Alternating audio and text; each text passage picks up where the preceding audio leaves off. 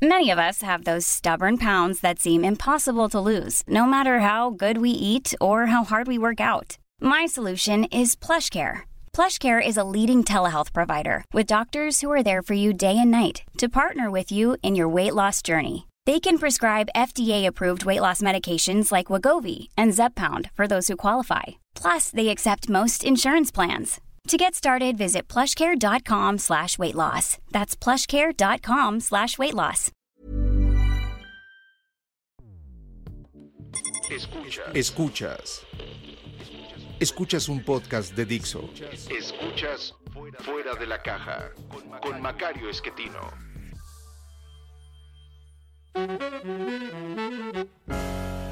Bienvenidos, esto es Fuera de la Caja.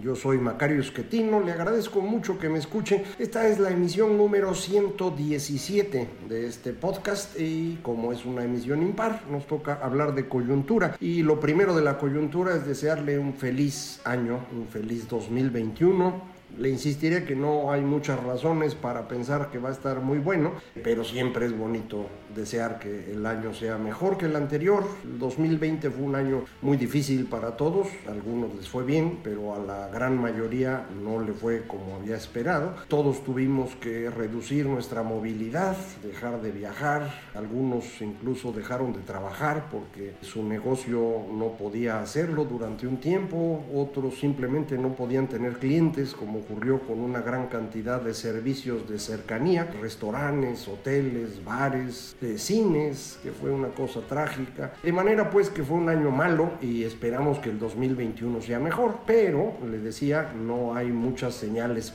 de que así sea. Eh, arrancamos 2021 peor de lo que arrancamos 2020. Si usted recuerda, al inicio del año pasado, eh, salvo China, el resto de los países no, no había visto pasar al COVID o, o si había pasado no se habían dado cuenta de ello. No había un problema económico significativo, todavía tuvimos un par de meses razonablemente buenos.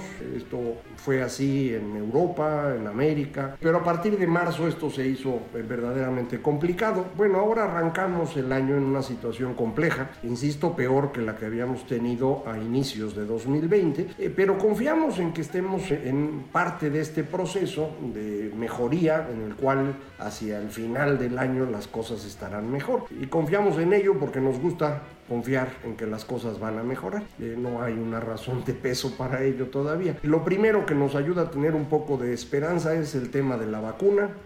Ya hay varias vacunas que han sido aprobadas eh, en carácter de emergencia. No, no han podido terminar todos los procesos normales de una vacuna porque el tiempo ha sido eh, escaso. Sin embargo, eh, muestran una eficacia muy, muy relevante. Eh, en el caso de las vacunas de Pfizer y Moderna hablamos del 95% de eficiencia, con el detalle de que ambas requieren un proceso de congelación que no es eh, accesible para todas partes en el mundo, incluso en nuestro país, que es un país de ingreso medio, medio alto. No tenemos congeladores con esos, eh, esa capacidad, con esa capacidad de enfriamiento en eh, todas partes del país, de manera pues que no es tan sencillo. La vacuna de AstraZeneca, que no requiere ese nivel de congelación, tiene una eficacia de un máximo de 90% y un mínimo de 60% y no sabemos todavía con claridad en dónde va a terminar, pero pues es la que se puede repartir con más facilidad. Eh, hay un par de vacunas chinas que podrían también ser aprobadas pronto y que también son de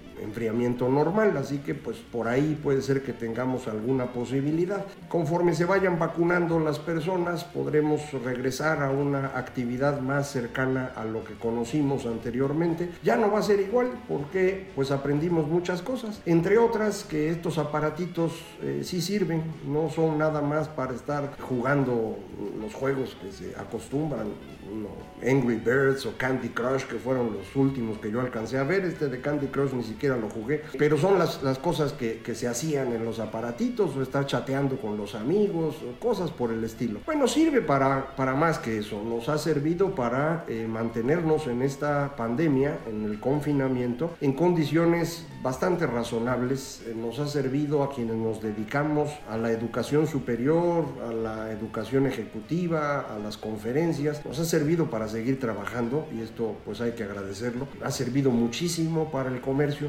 el comercio electrónico que mucha gente no quería utilizar, en parte por el miedo a usar la tarjeta de crédito en internet, en parte por el miedo simple de internet, pues ya, ya lo aprendimos a utilizar, le está funcionando muy bien. Esto evidentemente ha hecho mucho más rico al señor Jeff Bezos, el creador y dueño de Amazon, y mucha gente se enoja porque el señor es más rico. Yo al revés estoy muy contento de que sea más rico porque esto significa que hay muchas más personas que están mejorando su vida gracias al comercio electrónico. Convendría, y esto es algo que hay que hacer, que haya más competencia en esto. Y ahí, bueno, pues se requiere que muchas otras empresas aprendan a utilizar comercio electrónico de una manera eficiente. Amazon empezó antes, lo ha hecho muy bien. Mucha gente dice es porque explotan a sus trabajadores. Probablemente haya algo de, razón en esto. Sin embargo, eh, creo que hay muchos que podrían competir ahí, tiendas departamentales que tardaron muchísimo en entrar a comercio electrónico y no siempre lo han hecho bien, otro tipo de, de ventas que podrían hacerse a través de este sistema y que hay que ir mejorando. Durante este año los eh, supermercados aprendieron a vender a través de este mecanismo y de enviarnos a la casa y esto bueno pues permite que mucha gente siga trabajando y esto creo que es algo muy importante. Aún así, el inicio de 2021 tenemos un consumo deprimido en general en el mundo. En mucho tiene que ver con servicios que no se pueden comprar y eh, buena parte de ello es turismo. Insisto, desde los transportes, ya sea en avión o en autobús, que están prácticamente a la mitad de lo que acostumbraban a hacer. Los que usaban cruceros, barcos, eh, que no es una gran cantidad de, gente pensando en términos de la población global, pero en términos de lo que era ese negocio, eh, pues está prácticamente parado. Los cines también están parados, los restaurantes, en el mejor de los casos, cayeron 30% y varios de ellos han tenido que ir cerrando sus puertas porque simplemente nueve meses pues ya no los pudieron aguantar esta reducción en el consumo se va moviendo hacia el resto de la economía. Si la gente consume menos, bueno, pues las empresas empiezan a producir menos porque no hay a quien venderle. Y esa es la razón por la cual es importante reactivar el consumo. Y para ello, lo que han hecho mm, muchos gobiernos es repartir dinero a la población para que la población siga comprando y con ello la actividad económica continúe. Esto, por ejemplo, en Estados Unidos, el dinero que le enviaron a las personas nos sirvió a nosotros aquí en México y eso pues se notó en las remesas que, que, han crecido a pesar de la situación. También ha servido para que muchas personas en ese país sigan comprando y otros estén ahorrando. Y el ahorro que a nosotros nos parece siempre una gran cosa, en el momento en el que la economía está contraída, el ahorro es muy malo eh, frena la economía. Le ayuda a usted a tener su dinero para el futuro, pero no le ayuda a la economía para crecer. Esos ahorros, para que sirvan para la economía, tienen que convertirse en inversión. Y la inversión ocurre cuando las empresas tienen un mercado futuro atractivo. Si ese mercado futuro no está claro, pues las empresas no invierten. Entonces, ¿en dónde se está invirtiendo? En actividades que se espera vayan a tener algo de éxito en el futuro. En el caso de México, no se ve que pueda tener de manera que la inversión está totalmente hundida. La caída de la inversión en nuestro país fue previa a la pandemia. Lo que hizo la pandemia fue mantenerla allá abajo, pero la caída ocurrió todos lo sabemos,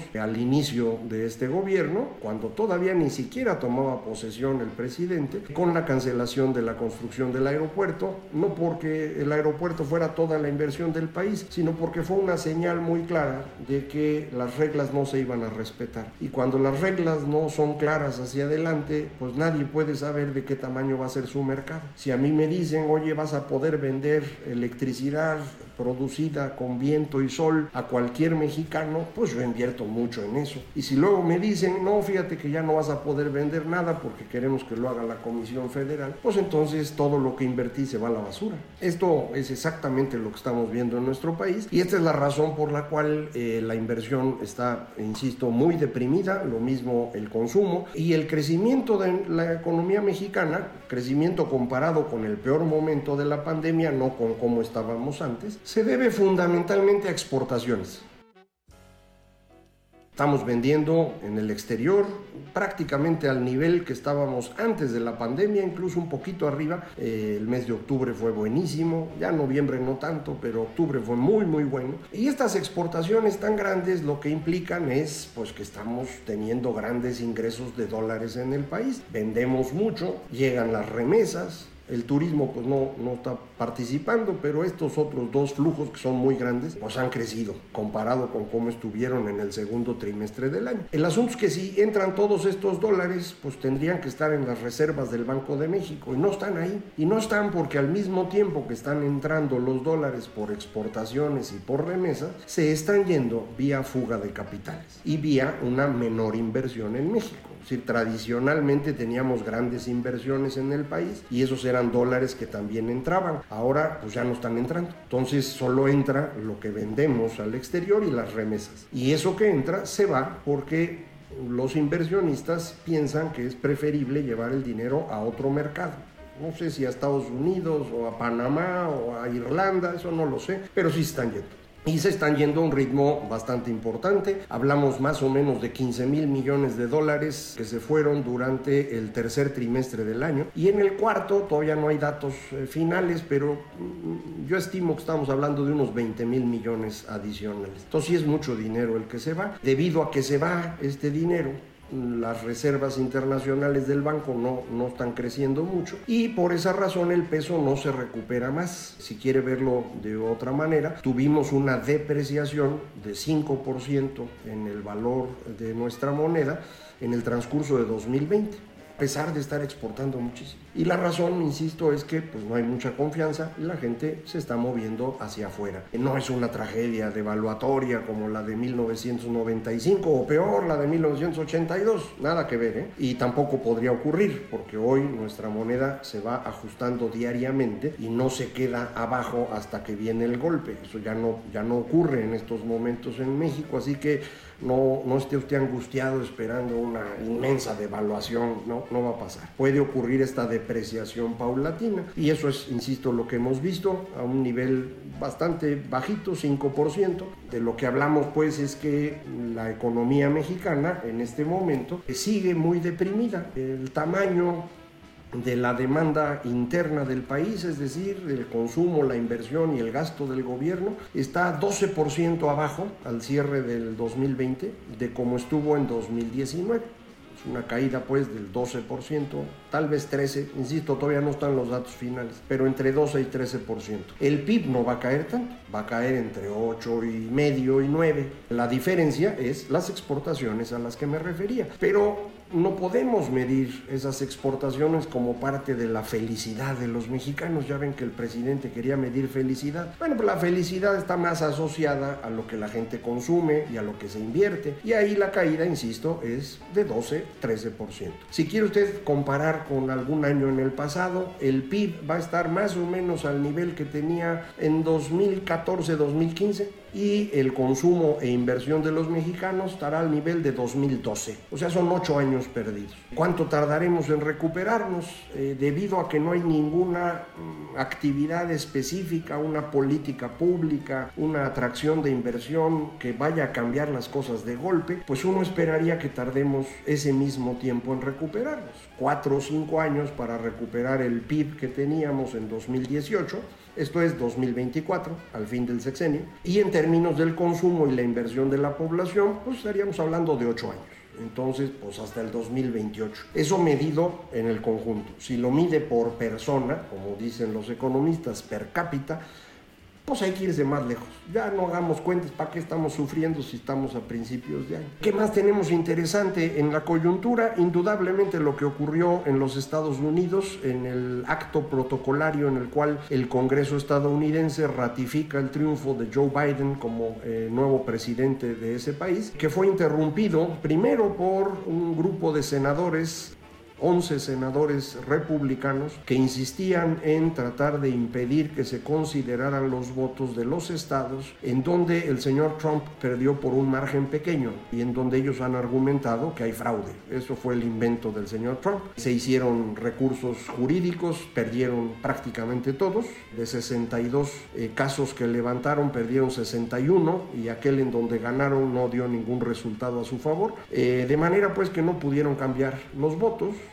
quisieron bloquear eh, entonces que se sumaran esos votos electorales y con eso impedir el triunfo de Biden. Cuando empezaron a frenar el proceso, llegaron un grupo de personas que había convocado Trump a que estuvieran en Washington el día 6 de enero. En la mañana les dio un discurso diciendo hay que ir al Capitolio a tomar por la fuerza lo que es de nosotros. Y eso hicieron, entraron por la fuerza al Capitolio. Muchísima gente insiste, es la primera vez desde la guerra de Estados Unidos con Gran Bretaña en 1814 que alguien ocupa el Capitolio. Y ahora no fue un enemigo externo, fue pues una turba, un grupo de loquitos guiados por el señor Trump. Él los eh, movilizó, los guió, les dijo hagan esto y eso hicieron. No son personas muy brillantes según lo que se ve en las imágenes, eh, personas de todo tipo, algunos disfrazados como eh, vikingos, otros eh, pues, en ropa de leñador, mucha gente de estados del sur, algunos incluso llevando estas banderas de la Confederación estadounidense. ¿Recuerda usted el, el ejército del sur que intentó impedir el fin de la esclavitud en 1861, lo que dio origen a la guerra de secesión de ese país? Fueron derrotados afortunadamente, pero ahora pues algunos de estos andan con sus banderas y las fueron a llevar allá dentro del Capitolio. Creo que esto fue terrible para la opinión pública de los Estados Unidos. Me imagino que muchos eh, votantes independientes, que no son claramente demócratas ni republicanos, que han votado por Trump deben haber quedado aterrorizados por lo que vieron. Para ellos realmente es una cosa pues que no esperaban ver nunca. Nosotros ya conocemos eso, hemos visto varias veces las huestes que hoy están con López Obrador, pero antes eran del PRD o del PT y que en varias ocasiones invadieron el, el Congreso mexicano, tomaron la tribuna, eso lo hemos visto aquí y a lo mejor no nos parece nada espectacular. Para ellos sí, sí es una cosa muy muy seria y lo que provocó fue pues una consolidación del grupo antitrumpista en el Partido Republicano que facilitó que finalmente ya se nombrara al señor Joe Biden como presidente y que incluso parece se está convirtiendo en, una, en un reclamo generalizado de que Trump deje la presidencia antes del 20 de enero, sea por eh, la aplicación de la enmienda 25 que permite declarar a un presidente incapaz de gobernar y sustituirlo con el vicepresidente, o bien que renuncie. En eso están, no sé en qué acabe, el señor Trump ya ve, no, no entiende razones, es un sociópata, narcisista y no va a actuar como actuaría una persona normal. ¿Por qué hay líderes de este tipo ahora en el mundo? Pues es justo lo que hemos estado platicando en las emisiones pares de, este podcast. Es un fenómeno global producto de el derrumbe de nuestra forma de entender el mundo, la que nos funcionó muy bien entre 1968 y 2008, pero que a partir de entonces se nos empezó a venir abajo y cuando no entendemos lo que ocurre, nos angustiamos, nos da miedo, nos enojamos, buscamos agruparnos alrededor de ideas que nos parecen lógicas y creíbles. Eh, esas comunidades ficticias agrupadas alrededor de estas ideas buscan líderes agresivos e irresponsables que puedan defenderlos de lo que está pasando y pues de ahí surgen estos loquitos como Trump, como Bolsonaro, como Pablo Iglesias, como Andrés Manuel. Hay una gran cantidad en el mundo y luego es bien difícil deshacerse de ellos. El ejemplo de Trump debe ser clarísimo. La democracia más antigua del mundo, la más sólida, la más consolidada, estuvo a punto de ser derrotada por un personaje de los nuevos líderes que llamamos populistas a falta de mejor nombre. Si eso pasó allá, pues piénsele en otras partes. Y mientras piensa usted en eso, pues yo ya me voy porque ya se nos acabó el tiempo. Muchísimas gracias por estar conmigo. Le recuerdo, le deseo un muy feliz 2021 a pesar de todo. Y bueno, si quiere comunicarse conmigo, ya sabes, muy fácil, Macario MX. En eh, Twitter, arroba Macario eh, correo electrónico macario arroba macario.mx y la página es www.macario.mx, aunque nunca le hago caso a la página, pero ahí está. Muchísimas gracias. Esto fue Fuera de la Caja.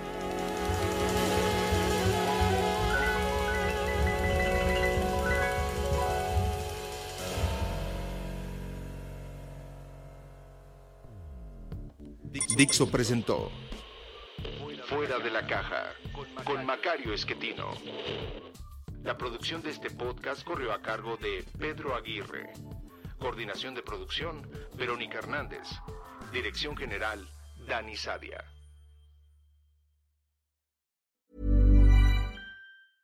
Hey, it's Paige DeSorbo from Giggly Squad. High quality fashion without the price tag. Say hello to Quince.